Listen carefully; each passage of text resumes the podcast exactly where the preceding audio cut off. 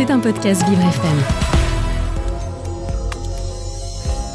Vous vous posez des questions sur les grandes thématiques portées par Vivre FM Nutrition, Bien-être, emploi, LGBT, la place des femmes, l'environnement, l'autisme, le handicap, le coaching de vie les aidants ou la place des seniors. Ornella Dampron s'est entourée de ses experts pour vous éclairer. 9h-10h Les experts. Sur Vivre FM. Bonjour à toutes et à tous et merci d'être avec nous ce matin dans Les Experts. Il est 9h05 minutes sur Vivre FM. Merci d'être avec nous de plus en plus nombreux chaque matin. Et ça juste, ça témoigne euh, bah, de la qualité des émissions, tout simplement, mesdames et messieurs. Et ce matin, on a décidé d'innover. Bah oui, pourquoi pas. En plus, pour la journée de la femme. On est quelques-unes en studio ce matin, mais pas que. Ce matin, j'ai trois nouveaux experts à mes côtés avec Arthur, Léo et Juliette. Bonjour à vous. Bonjour. Alors Arthur, vous nous expliquez un petit peu, c'est les experts cinéma, c'est ça ce matin? C'est ça, aujourd'hui on va parler du travail de jeunes auteurs qui sont en train de tout rafler en festival de court-métrage. Le court-métrage, qu'est-ce que c'est? Ce sont euh, de courtes œuvres audiovisuelles, environ 25 minutes. Ok. Et aujourd'hui, on accueille l'auteur de Fair Play, Zoël H. Bacher. Eh ben, on... je savais quoi? J'ai qu'une idée, j'ai qu'une envie, c'est de vous dire c'est parti pour les experts ce matin. Vous écoutez les experts Avec Ornella Dampron. Ça va à toute vitesse, ça va à toute vitesse, on a envie de découvrir plus, plus et plus encore. Alors, je vous donne la parole Arthur, c'est parti pour les experts du cinéma court-métrage ce matin. Oui, alors comme je vous disais, on accueille Zoël H. Bacher qui a réalisé Fair Play, qui a gagné le prix du jury au festival de Clermont-Ferrand, qui est un, un des plus importants en France. Euh, son court-métrage Fair Play est disponible sur MyCanal. Bonjour Zoël. Euh, certains auditeurs ont dû le comprendre, c'est notre toute première émission sur Vivre FM et c'est un grand plaisir de la passer avec vous, Zoël. Donc, dans cette émission, vous allez pouvoir retrouver tous les mercredis à 9h des cinéastes qui proposent des œuvres inédites, passionnantes et qui sont, selon nous, promis à un grand avenir. Si vous avez envie de regarder un film et que vous n'avez pas forcément deux heures à y consacrer aujourd'hui, eh bien désormais vous aurez des recommandations de courts-métrages. Nous avons fouillé dans les nombreuses œuvres sorties dernièrement pour en sortir ce que nous considérons être le plus intéressant et vous le présenter. Alors bienvenue Zoël et merci d'avoir accepté l'invitation. Comment ça va ce matin? Bah super, merci, euh, merci de l'invitation aussi, euh, ça fait plaisir. Euh, Avant toute chose, on aimerait revenir sur votre parcours. Oui, parce que vous avez 29 ans et euh, vous avez grandi en Suisse et vous choisissez après le lycée de suivre des études de cinéma à l'ECAL Exact. euh, à Lausanne. Est-ce que vous vous souvenez des raisons qui vous ont donné envie de faire du cinéma euh, très jeune? Alors, euh, une des raisons, je pense, c'est la. Honnêtement, je pense à la démocratisation d'Internet. hein. C'était, euh, c'était, euh, en Suisse, ça coûtait cher d'aller au cinéma. Euh, donc, on n'avait pas trop la culture euh, des salles euh, avec les amis et tu avais l'apparition de YouTube, Dailymotion. Donc, c'était. euh, on voyait des mecs de notre âge faire des vidéos. Il y avait aussi. euh, c'était les, euh, non, c'était pas les débuts, mais tu avais les, les premiers courts-métrages de Courtrage May à l'époque. Et, euh, et ouais, ça nous a grave donné. On savait pas trop quoi faire aussi euh, de notre temps à l'époque. Et, euh, et donc voilà, on s'amusait à faire des films euh, sans, sans se prendre la tête, sans scénario, sans rien. Tout le monde était un peu impliqué, certains allaient jouer, d'autres la caméra. et donc je pense que c'est un peu cet esprit, esprit d'équipe que j'aimais pas mal. Tous unis pour un seul but qui était au final de s'amuser et de faire un film. Et je pense que cet esprit-là, je voulais essayer de, de le conserver, de continuer, gratter, voir ce que ça peut donner, et puis euh, et gentiment me professionnaliser, sans trop savoir euh, où est-ce que ça allait. euh, Ouais. Et donc est. c'est comme ça que tu suis un cursus à l'ECAL. Et dans ce cadre, tu réalises en 2018 euh, ton premier court-métrage suite fin d'études qui s'appelle Bonobo. Exact. Tu l'inscris en festival et il se fait assez remarquer puisqu'il gagne entre autres le prix du public au festival de Clermont-Ferrand et le prix aux Academy Student Awards, euh, qui est pour préciser aux auditeurs l'équivalent de l'Académie des Oscars pour les étudiants. Exactement. Bravo. Merci. euh. Est-ce que euh, vous pouvez nous raconter un petit peu ce moment, euh, comment c'était? Euh, ouais, c'était assez dingue. Donc moi, je m'inscris, euh, donc je savais pas trop quoi faire.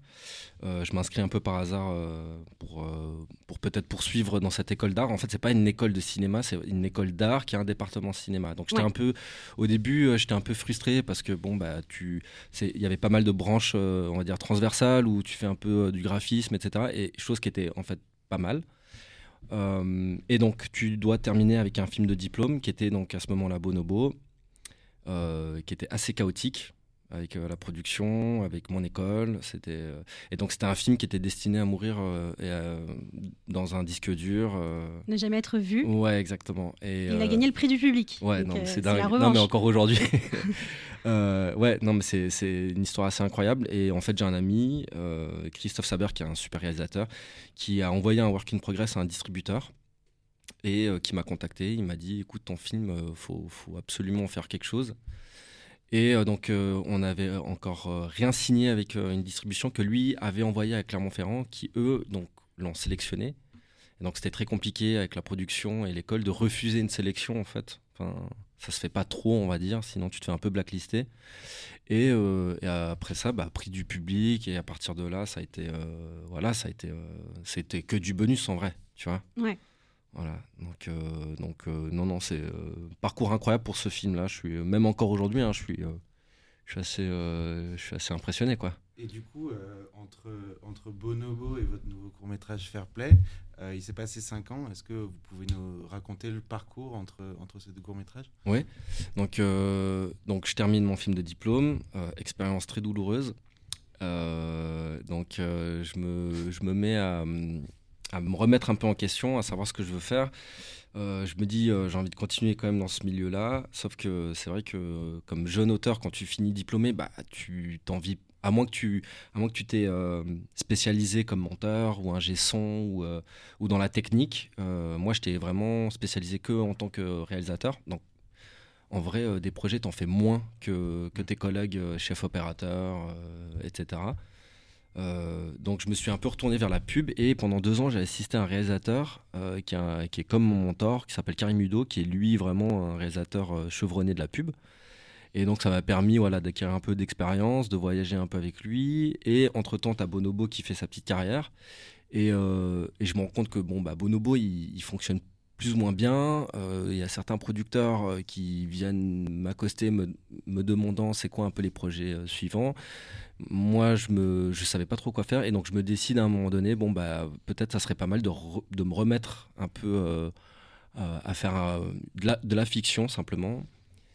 Et ça me manquait énormément. Et du coup voilà j'ai participé à une résidence pour une résidence qui est spécialisée que pour le court métrage. Et après, tu as eu le Covid, voilà, donc tu as eu un peu, as eu un petit frein pendant deux ans euh, euh, et, donc euh, bah, l'année passée, je finis, je finis Fair Play et puis, et puis on va voir comment ça se passe pour la suite. Voilà. Donc. Est-ce que tu peux expliquer à nos auditeurs ce qu'est une résidence? Alors une résidence, donc c'est en gros c'est en gros 5 à 6 semaines. Bon, ça dépend en fait des résidences. Tu as des résidences de un mois, tu en as d'autres euh, plus courtes, plus longues. Euh, là, c'était une résidence où tu reçois une bourse, donc ça t'aide en fait euh, juste le temps de, développer un projet, de ne pas trop penser aux enjeux financiers. On t'aide avec une bourse et on te donne un endroit où tu peux loger et travailler. Et donc ça, ça, aide pas mal parce que au moins tu as un endroit euh, où tu te lèves le matin, tu as un espèce de bureau, tu as des intervenants, donc tu as des échanges, et donc tu, te, tu te concentres qu'à euh, développer ton, ton court métrage ou ton long métrage, ce qui est, euh, ce qui est hyper bénéfique, surtout quand tu es, es, encore jeune auteur ou autrice, et que tu n'arrives pas à te canaliser parce que simplement il faut que tu payes le loyer à la, fin du mois, tu vois, des choses comme ça, mmh. donc, donc ça aide pas mal. Ouais. Et euh, pendant tout ce parcours euh, créatif, du coup, qui a duré 5 ans entre Bonobo et Fairplay, euh, dans quoi tu as puisé de l'inspiration? C'est quoi tes sources d'inspiration, en fait? Je pense l'inspiration, un peu de tout. Je pense bah, encore d'Internet, je dirais. Je suis, je suis très influencé par Internet. Bah, je pense comme, comme tout le monde autour de la table, hein, en vrai. Internet. après, j'essaye d'aller me cultiver à mort en, en, regardant des films, chose que j'ai pas vraiment fait ces derniers temps. Euh, mais euh, mais il y a des bonnes choses en ce moment. Ouais, j'ai vu. Non, mais j'ai raté tellement de choses que, en fait, euh, je me dis, c'est impossible que je rattrape tout ça. Donc, ça me décourage à fond. mais oui, chose à faire. Sinon, donc, ouais, de la musique, même, même en sortant. Voilà, tu vois des choses dans la rue. Oui. Tu as parlé d'Internet, et je crois que j'avais lu aussi dans une ancienne interview que tu parlais de YouTube. Je trouvais ça hyper original. En fait, c'est rare d'entendre un, réalisateur de cinéma parler de YouTube comme source d'inspiration. Et je me demandais, tu utilises comment les vidéos YouTube? Est-ce que c'est plutôt une influence inconsciente ou est-ce que vraiment tu as des références précises que tu utilises quand tu quand es en train de développer un projet? Euh, bah oui, en fait, YouTube, euh, parce que j'en ai marre, euh, j'entends tout le monde euh, me parler de bibliothèque. Bah moi, c'est ma bibliothèque, tu vois, c'est vraiment euh, YouTube. Et très bonne question, en fait, je sais pas, c'est. alors, des fois, c'est vraiment, tu navigues comme un pirate et tu tombes sur des vidéos folles à 2h du matin et tu dis, il y a un truc, Je un fou. bah voilà. Ou sinon, c'est vraiment comme. je l'utilise vraiment comme un moteur de recherche, comme Google, quoi. C'est-à-dire, euh, je sais pas, il y a des trucs fous, je me dis. Parce que j'essaie de. hum, Voilà, quand, quand tu essaies de, de développer une scène, euh, bah, j'essaye quand même d'avoir un ancrage réaliste. Euh, et donc, je m'assure, euh, enfin, je, je- je teste un peu Internet, voir si ça vraiment si ça existe. Mmh. Et crois-le ou pas, la réalité a dépassé de loin la fiction. Quoi. Je trouve des trucs, je- vraiment, littéralement, je tape des mots-clés. Voilà, euh, bah, typiquement comme dans Fairplay, euh, gens qui euh, concourent de voitures, etc. Et je vois des gens qui, qui lèchent des voitures. Voilà, Ah, euh, enfin, tu sais, qui, qui embrassent une voiture. euh, donc, tu mets Kiss, euh, c'était quoi? Ouais, Kiss the Mustang sur YouTube. Ouais.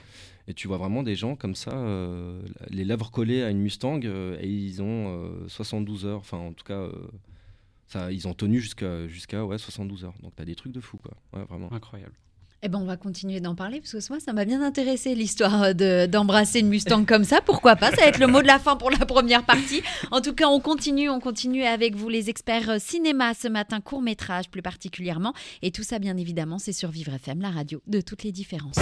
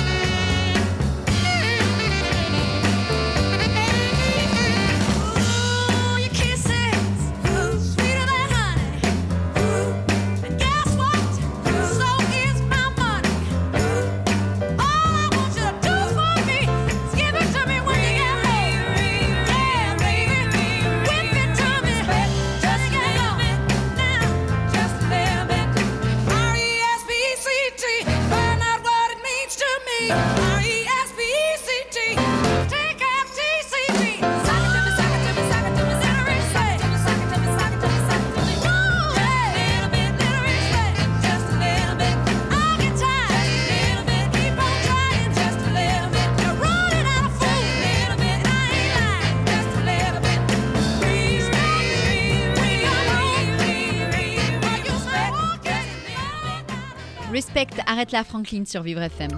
Vous écoutez les experts Avec Ornella Dampron. Bonjour à toutes et à tous, si vous venez de nous retrouver, merci d'être avec nous sur Vivre FM. Il est 9h19 minutes et c'est la deuxième partie ce matin des nouveaux experts cinéma avec mes trois experts Arthur, Léo et Juliette. Je vous laisse continuer parce que vous étiez tellement bien parti Arthur tout à l'heure. Oui, bonjour. Alors, on est avec Zoël H. Bassor qui a réalisé euh, un court-métrage qui s'appelle Fair Play, qui est disponible sur MyCanal. En première partie, on a parlé de votre parcours. Et maintenant, on aimerait parler un peu plus de vos intentions de réalisation, vraiment rentrer dans le court-métrage. Donc, avant ça, j'aimerais donner un avant-goût des trois histoires qui forment ce, ce film. Filmé à travers un smartphone, Momo est en direct sur Instagram. Il plante un couteau entre ses doigts, accélérant la cadence sous les chants d'encouragement de ses camarades. Ils sont tous assis sur le tourniquet d'un air de jeu, au milieu d'une cité. Will s'en approche et observe. D'abord sur la réserve, il rejoint l'énergie du groupe progressivement, jusqu'à partager pleinement le moment de liesse où Momo bat son record de vitesse. Après cette apothéose en direct, Momo demande à Will s'il a ramené son couteau. Tous les regards se tournent vers lui. Changeons d'histoire. Cette fois-ci, on entend de chaleureux applaudissements qui détonnent avec les couleurs froides d'un parking. Une musique perturbante accompagne cette sensation. La compétition du plus long baiser à une voiture se poursuit. Le gagnant repartira avec un break de 60 000 euros. Alors que les candidats figés dans cette position peu flatteuse depuis bientôt deux jours allaient avoir le droit à une courte pause, un éternuement se fait entendre. Troisième et dernière histoire, un morceau d'accordéon cyclique accompagne le mouvement circulaire d'employés de bureau qui semble jouer à la chaise musicale. Ils trottinent, rigolent, se toisent, mais soudain la musique s'arrête, les visages se durcissent, les corps se bousculent, et les perdants repartent vexés sous les moqueries des joueurs restants. Pas le temps de souffler, l'accordéon repart et sa cadence s'intensifie. Ces trois histoires ont pour point commun de se passer dans un environnement urbain, désincarné et froid. Pourquoi avoir choisi de parler de ces espaces? Euh, je pense que c'était ces trois histoires. En fait, les espaces se sont adaptés à, ces trois histoires.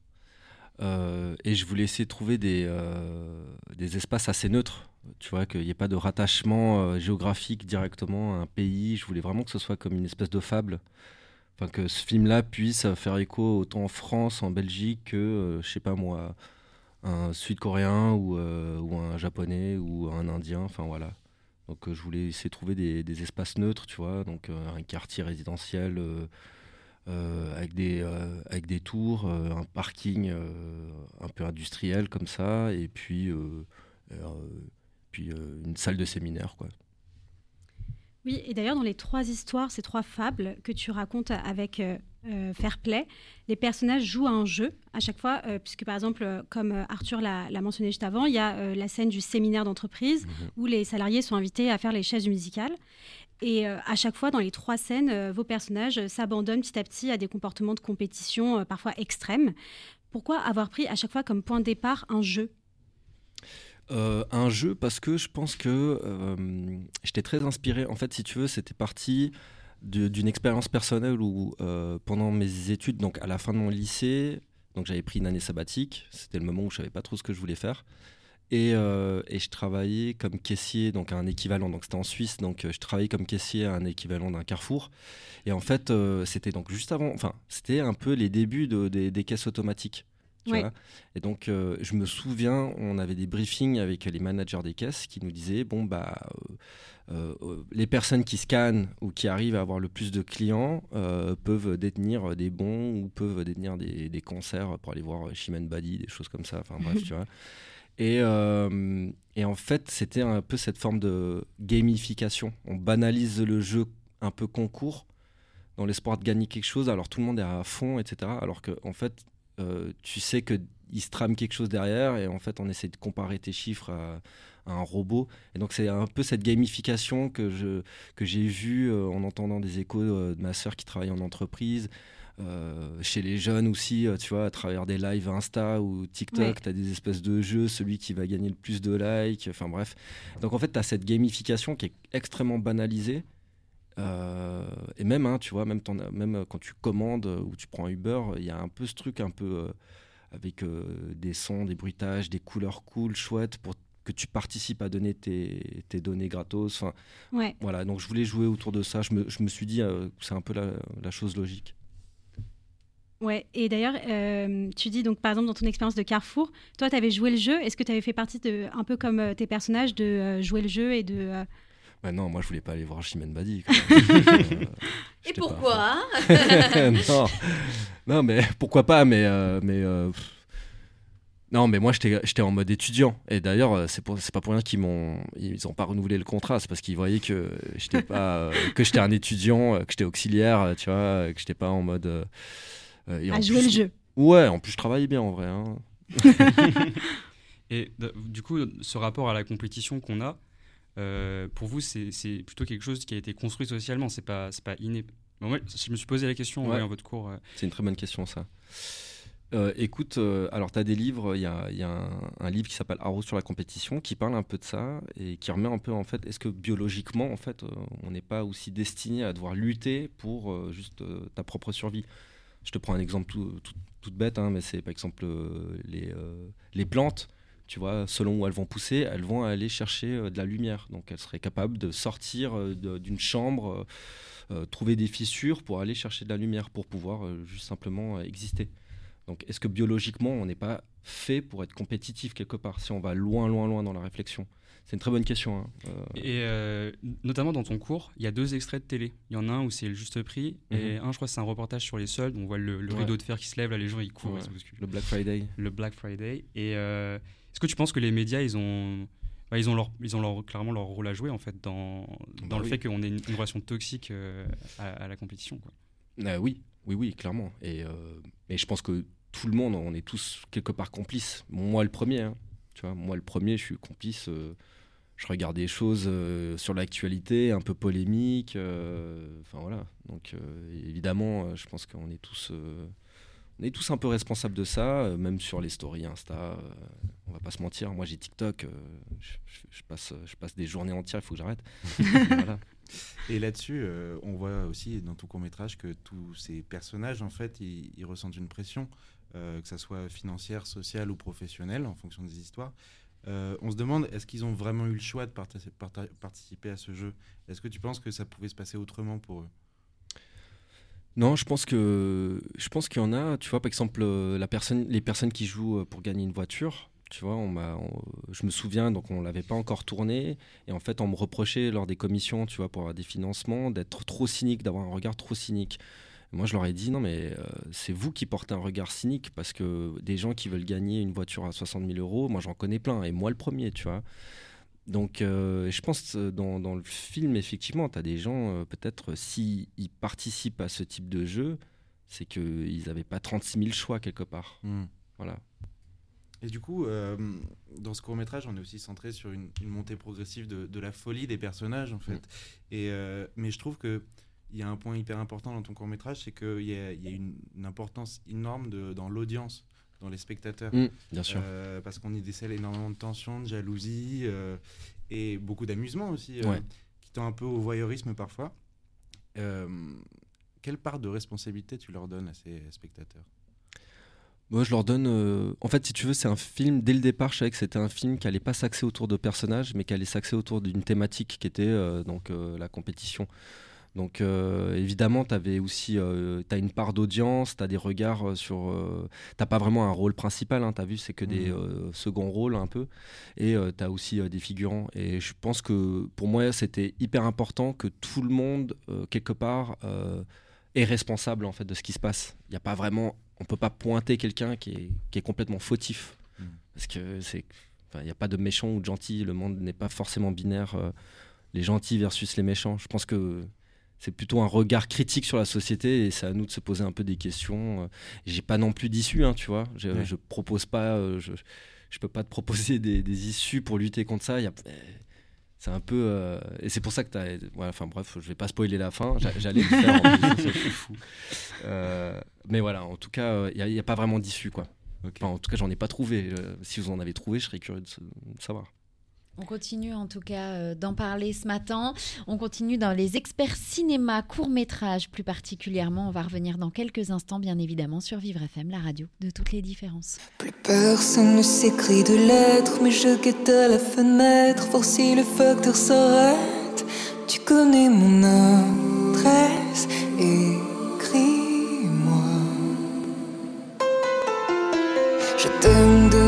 Te connaître, si je t'aime peut-être, c'est de t'imaginer. Je t'aime de me manquer, c'est comme ça. Bandit, tu as braqué mon cœur et ma vie. Et de cambriolage en baiser, volé, j'ai appris à céder.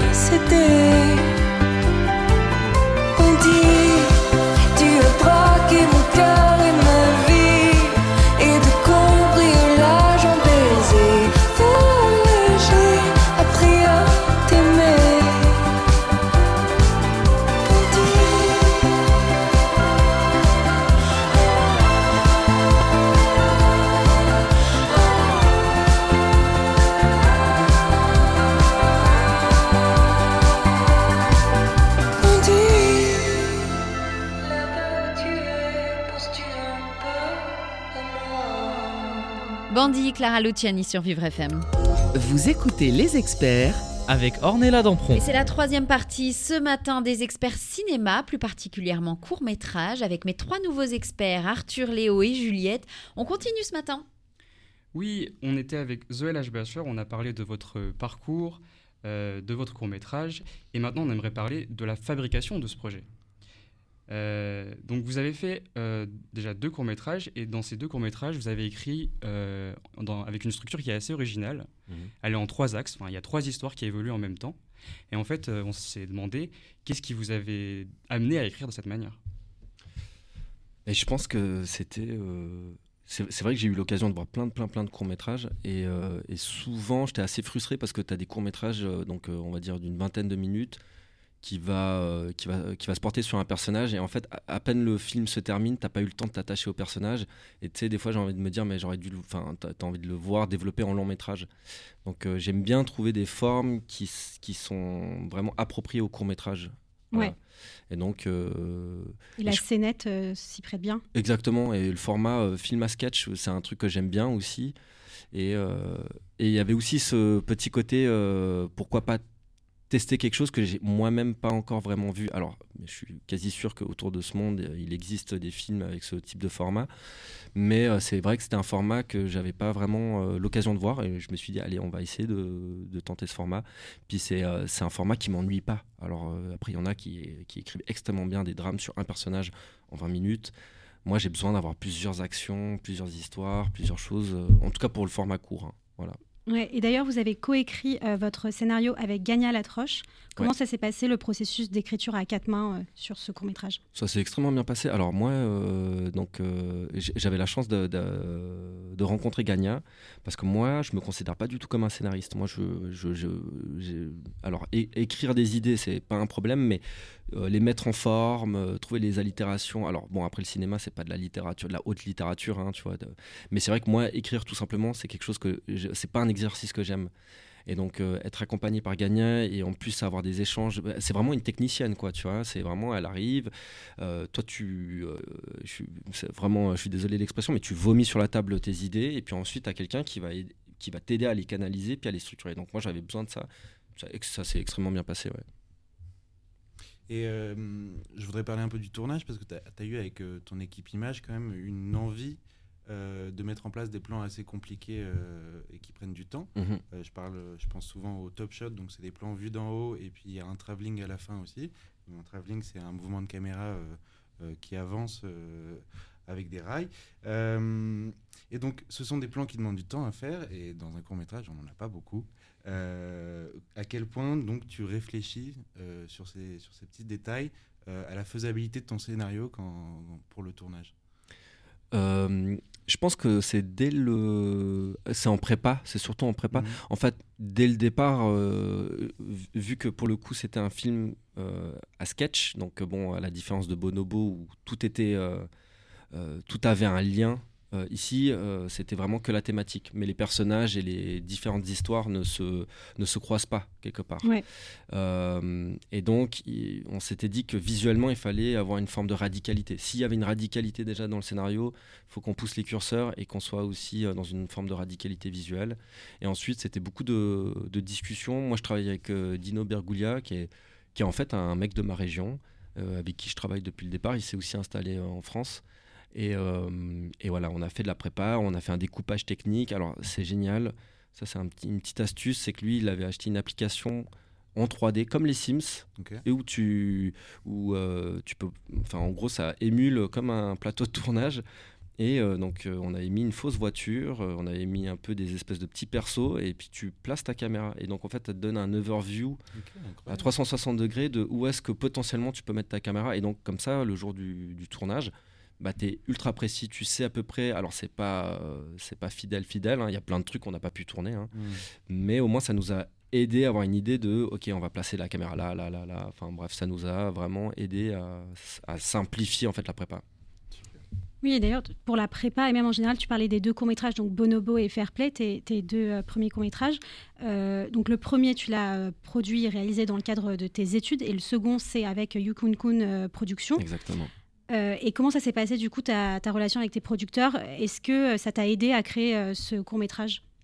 Oui, oui, oui, ça m'a. En fait, j'avais, de la chance parce que ils m'ont fait confiance. Parce que c'est vrai que c'est un court métrage. Enfin, quand t'es en. Alors là, il est fini, donc on en est content. Mais en stade de financement, t'es en plein doute. Même un producteur, sait pas si ce type de film.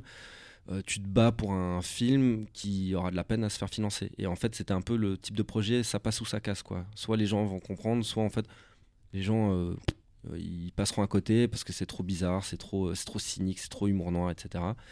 Euh, et on a. Moi, j'ai travaillé en coprod euh, vu que je suis suisse, donc euh, l'idée c'est de, bah, de faire une collaboration fr- franco-suisse. Euh, ça s'est bien passé. Après, c'est deux mentalités aussi. Ça, c'est un truc que j'ai dû découvrir quand même. C'est deux mentalités, c'est deux systèmes assez différents. Tu vois, même sur un plateau entre euh, des techniciens suisses et des techniciens français. C'est un peu euh, deux mentalités, deux manières de travailler. euh. C'est-à-dire, ah, ça, ça m'intéresse là par contre. Ah oui C'est-à-dire deux mentalités différentes. Alors, c'est le salaire. c'est fois Ah, mais voilà, faut, faut, dire les choses aussi, c'est important. Non, mais je dirais que aller, euh, les Suisses, c'est plus à la, ça va être plus à la cool. Tandis qu'en France, il y a vraiment une industrie, il y a un savoir-faire, ça va beaucoup plus vite. euh, c'est très, euh, j'étais surpris à quel point euh, c'est comme, euh, comme, c'est comme en cuisine, c'est très hiérarchisé quoi. Il y a vraiment un truc de hiérarchie. Tandis que en Suisse, c'est c'est un peu, par exemple, Tout il le faut monde des fait tout, quoi. Ouais, tout le monde fait tout. Ce qui est un peu après le boxant, c'est ça. C'est qu'en termes d'organisation, c'est un peu le boxant, c'est-à-dire qu'il y a une voiture qui est parquée là. euh, et bah en Suisse, bon bah euh, les gens attendront. Euh, et que en France, il y a vraiment ce truc où bah euh, je sais pas moi, le chef machinot fera en sorte d'appeler euh, le, le régisseur qui est en charge. euh, voilà, des déplacements de camions, de venir sur place sur le moment même. Ça va beaucoup plus vite, c'est beaucoup plus réactif. Voilà, donc euh, ça c'était différent. Et après, bah, il y a le salaire aussi. Ça, euh, Après, vous avez un système incroyable qui est l'intermittence du spectacle, Ouais. Ah. qui n'existe pas en Suisse. Donc, ce qui fait que on retrouve beaucoup de gens qui sont extrêmement professionnalisés et qui ont de l'expérience, qui peuvent travailler sur des projets de, de jeunes auteurs ou autrices. Et qu'en Suisse, c'est plus à l'américaine, c'est-à-dire euh, il faut que tu me, faut que tu me payes quoi, parce que à la fin du mois, j'ai aucune garantie. Donc ça, ça change aussi. Donc euh, voilà, il y a le pour et le contre, il faut contrebalancer. La balance. euh, Et tu prends le meilleur des deux. Exactement. Bah, le but, c'est ça, ouais. Et j'aimerais revenir euh, sur la, la scène de la chaise musicale, parce que j'ai entendu dire que tu avais besoin de- d'une journée de répétition euh, pour mettre en place cette scène. Est-ce que tu peux m'expliquer un peu pourquoi? Mais simplement pour euh, les raccords. En fait, c'était les raccords, euh, c'est-à-dire que euh, moi au départ, euh, je voulais faire courir des gens autour d'une chaise et, euh, et, on, et voilà, on tourne. Mais le problème, c'est que, et heureusement, j'ai donc une superbe euh, script euh, qui s'appelle Pauline Feller, qui m'a dit non, mais regarde, si on fait tourner, euh, si on fait courir des gens autour de- des chaises au montage, tu auras des problèmes parce que un tel sera devant cette personne, cette nana sera derrière cette personne. Faute de raccord au montage, je suis cuit. Donc il fallait faire une journée de répète au moins où tout le monde savait où se positionner, qui c'est qui va être éliminé à ce moment-là. Enfin voilà, que les gens connaissent par cœur euh, leur chorégraphie et euh, c'était génial. Euh, dans, dans ton court métrage, j'ai l'impression que tu, tu cherches à, faire, à procurer aux spectateurs, enfin, aux personnes qui voient le film, euh, des sensations assez fortes. Enfin, moi, j'ai vraiment ressenti la perte de contrôle avec les personnages, avec les compétiteurs. Et en fait, je me demandais, ça se passe comment en fait quand tu es réalisateur et que tu réfléchis ta mise en scène? Est-ce que euh, c'est vraiment préparé en amont. Ou est-ce que ça devient sur le plateau? C'est fait de d'heureuses euh, Mm. d'heureuses d'heureux hasards Ben, c'est euh, moi je suis je suis moi je- moi j'aime beaucoup le, le- Bah, je pars du principe en fait euh, que le cinéma c'est du spectacle en fait à un moment donné tu vois. Alors ça t'empêche pas de- d'avoir des propos euh, avec euh, de la profondeur de, de tendre un miroir sur, sur les névroses de l'humanité tu vois d'avoir une approche de ce, de ce type là mais euh, c'est vrai que j'ai- j'aime euh, ce que j'ai- j'aime par moment et typiquement les courts métrages voir des courts métrages généreux avec l'audience que en fait l'audience puisse se connecter. Et euh, c'est vrai que moi j'aime beaucoup les films de genre. Euh, alors j'aime autant les films d'auteur, films, mais les films de genre c'est un truc qui me plaît et puis euh, je voulais me prêter à cet exercice-là pour ce court métrage. et donc euh, c'est un peu, euh, t'es pas sûr. Alors on avait des envies de mise en scène un peu comme ça, mais mais t'es pas sûr sur le moment du tournage, t'es pas sûr si ça fonctionne. Après tout se décide vraiment au montage. hein. Tu vois, c'est vraiment avec euh, Yuri qui est le monteur euh, de, trouver un rythme. euh, mais voilà, tu, fais des paris en fait. T'as aucune garantie que ça fonctionne. Maintenant, avec de l'expérience, je pense que les, les, les, les réals arrivés à un certain âge peuvent savoir, mais, mais voilà. Mais voilà, on va continuer à en parler. C'est hyper intéressant. En tout cas, ce matin, on continue avec les experts cinéma court-métrage avec euh, mes nouveaux experts Arthur, Léo et Juliette. Et on revient dans quelques instants sur Vivre FM, la radio de toutes les différences.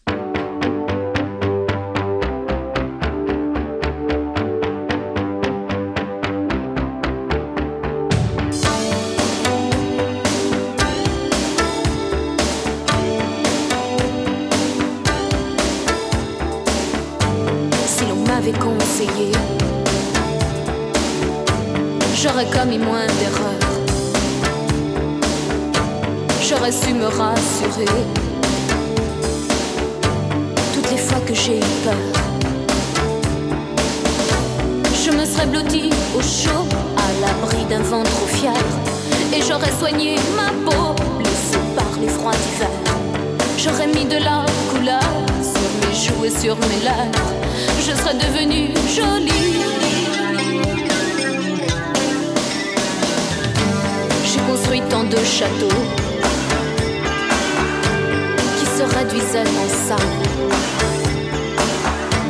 J'ai prononcé tant de noms qui n'avaient aucun visage.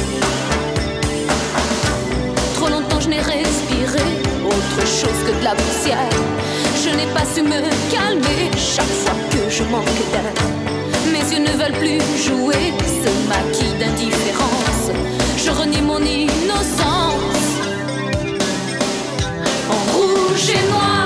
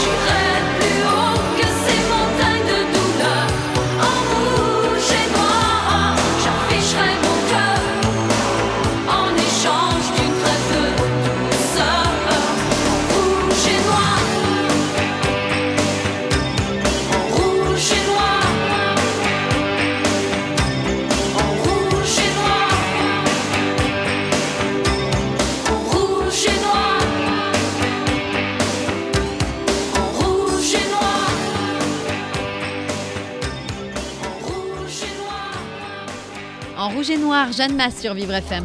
Vous écoutez les experts Avec Ornella Dampron. Et on continue, c'est, ben, ça va trop vite, c'est déjà la quatrième partie ce matin, la dernière partie des experts cinéma spécial court métrage avec mes trois nouveaux experts, Juliette, Arthur et Léo. On continue pour cette dernière partie. Oui, cher auditeur, on est avec Zoël H. Basser qui a réalisé Fair Play. On a parlé de son parcours, on a parlé du court-métrage Fair Play, on a parlé de la fabrication de ce court-métrage, et maintenant, on va parler de ce que vous allez faire maintenant, ce que vous allez faire après.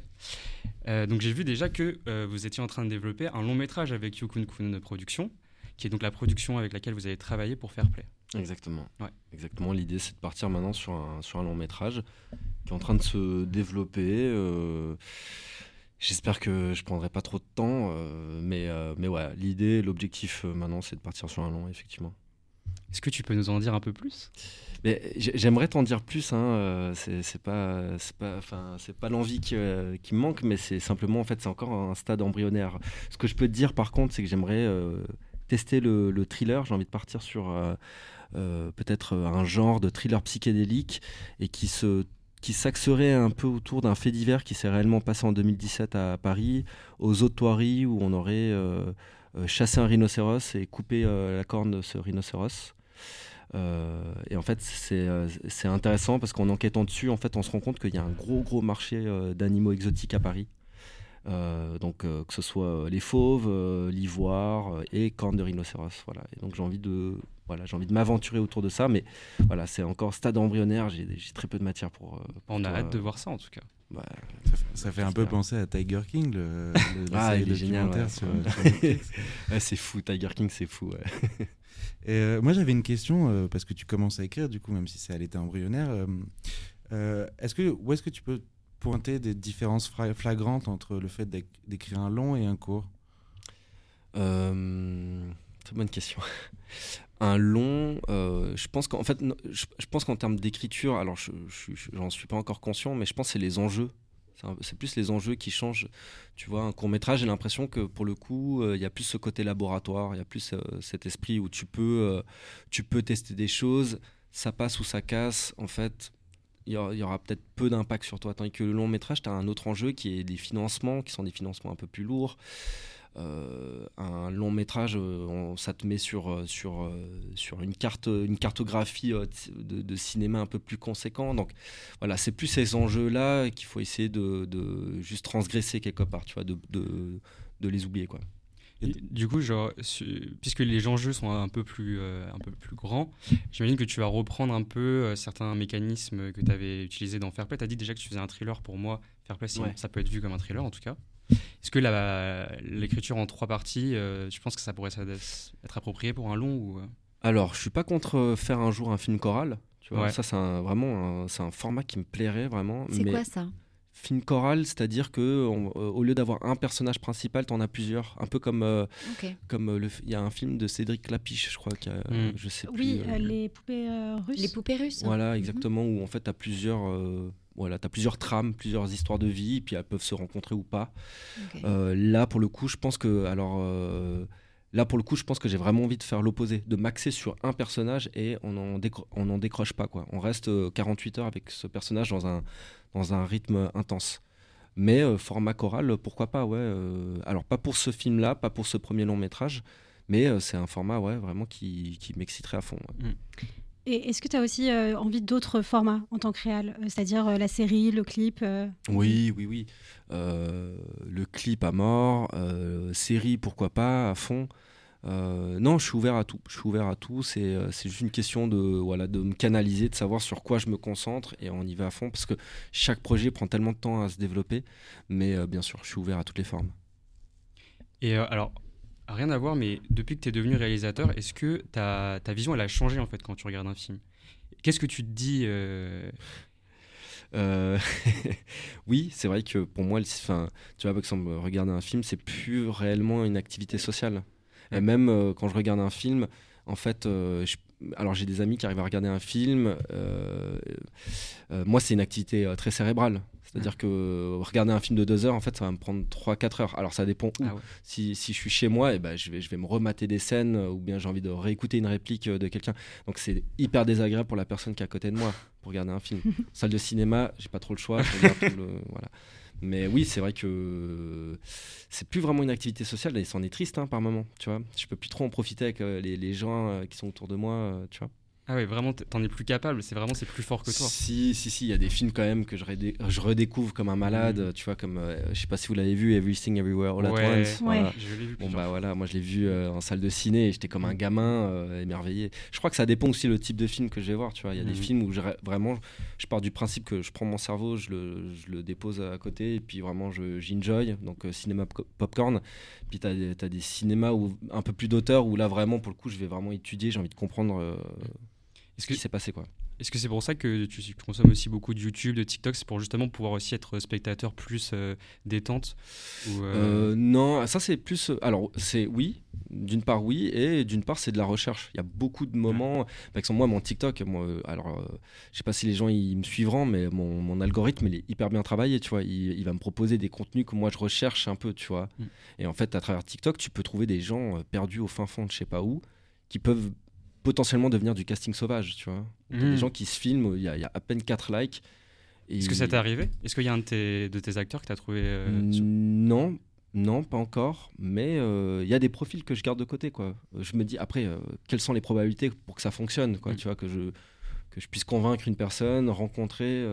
mais ça, ça t'ouvre la porte à, à- à- à l'imaginaire, quoi. Ça t'aide en tout cas. Ça- en tout cas, si tu te sers de cet outil-là comme ça, je trouve que ça peut être bénéfique. Voilà. Et après, tu t'y perds. C'est ça le risque. Tu t'y perds. les dangers de TikTok Et on parlait, du coup, tu as une consommation, im- j'imagine, énorme de, de films comme nous tous ici. Euh, Est-ce que euh, tu utilises beaucoup les plateformes de streaming? Oui, oui, oui. Euh, Dernièrement, oui, pas mal, ouais. Ouais, ouais. Et euh, est-ce que tu as des petites recomm- recommandations à nous faire euh, aujourd'hui Euh, Qu'est-ce que Alors je t'avoue, c'est pas très glorieux, mais moi c'était euh, là ces derniers temps, j'ai fait que de regarder The Office. C'est ma série C'est préférée. Ah ouais. du coup, euh, genre, euh, je t'a- je t'avoue, j'ai pas trop regardé. Ah, j'ai regardé un truc. euh, euh, le corps, euh, non, j'ai perdu mon corps, un- une animation, euh, ouais. ouais. super beau, La très, très BO. La, la bande son, pardon. ouais, elle est incroyable, Incroyable. ouais, elle est incroyable. C'est un très très beau film, ça je le recommande. Mais sinon, je t'avoue, j'ai fait que de regarder euh, The Office, hein. C'est pas fou. Et du coup, euh, pour re- revenir sur, sur le cinéma, parce que tu en es spectateur comme nous, euh, si tu avais une prédiction à faire sur le cinéma de demain, qu'est-ce que ce serait? Ouah, une prédiction sur le cinéma de demain. Ben, je sais pas, je pense qu'on est à l'aube. Alors, une prédiction hein, difficile, hein, mais je pense qu'on est à l'aube de. Je sais pas, moi je parlais de Everything Everywhere All at Once. Ben, je pense qu'on est à l'aube d'un nouveau genre de cinéma. Voilà, je pense Mm. que on est. Et je pense que le succès de ce film témoigne de l'envie de, voilà, de, de s'affranchir des codes euh, un peu classiques de- d'un cinéma. Alors, on va pas s'en affranchir à 100 000%, mais qu'on veut voir euh, peut-être d'autres formes de cinéma. Et je me pose toujours la question parce que maintenant on consomme du cinéma à la maison principalement. Et moi je suis pour qu'on retourne dans les salles, mais c'est vrai que je me pose la question, mais alors qu'est-ce que je peux faire, euh, euh, moi à ma petite échelle, pour vraiment faire déplacer des gens euh, à nouveau dans les salles de cinéma? Donc tu dois créer un Se mettre événement. tout nu. Voilà, ça, c'est pas c'est une ça. bonne idée, ça. Ça, voilà. Et oui, et du coup, euh, tu parles des, des salles et de, de donner l'envie aux, aux gens de- d'y retourner. Euh, mais tu nous as aussi parlé du fait que tes, in- tes inspirations sont notamment beaucoup euh, sur Internet. Euh, quel a été le développement de cette, euh, cette relation avec la salle pour toi euh, dans, ta vie euh? Bah, je t'avoue que moi, la, la- la relation que j'ai avec la salle est un peu bizarre parce que j'ai pas, pas grandi dans cette culture d'aller euh, en salle. Tu vois, moi, je découvrais beaucoup les films en streaming Mhm. euh, et euh, sur mon ordi. Tu vois, c'est que en arrivant en France il y, a- il y a cinq ans où vraiment euh, je, je- je- je suis retourné vraiment amoureux des salles. Voilà. Mais c'est vrai que c'est des, je sens que le cinéma est en pleine mutation. euh, Est-ce qu'il y a des premiers films qui se font sur plateforme euh, bah, Qu'est-ce qu'on fait voilà Qu'est-ce qu'on fait pour, pour, pour refaire sortir les gens dans leur salle Mais euh, apparemment cette année ça se passe plutôt bien en, en termes d'entrée de salle. Oui, c'est reparti. Ouais. Bah écoutez, merci beaucoup Zoé H. Bachar Ah, d'être venu. Euh, C'était un véritable plaisir de discuter avec vous. On peut retrouver votre court-métrage Fair Play sur euh, MyCanal actuellement. Exact. Et Où Bonobo on peut aussi. vous suivre sur Et les Bonobo. réseaux sociaux, surtout. Où est-ce, où est-ce qu'on peut vous retrouver? Bah, sur, euh, sur Instagram, euh, voilà, un peu comme ça. TikTok aussi. TikTok, ouais, ouais, TikTok, je suis vraiment en mode sous-marin, quoi. Mais, Mm. euh, mais euh, oui, sur Instagram, euh, zoel.aes. euh, ben voilà. et puis, euh, et puis euh, les deux films sur euh, my canal, Bonobo et Fairplay. euh, Puis merci à vous. hein. Merci en tout cas d'être venu jusqu'à nous ce matin. Et puis bah, merci, belle première à vous trois en tout Merci. cas. Merci d'avoir été là ce matin. C'était un podcast Vivre FM. Si vous avez apprécié ce programme, n'hésitez pas à vous abonner.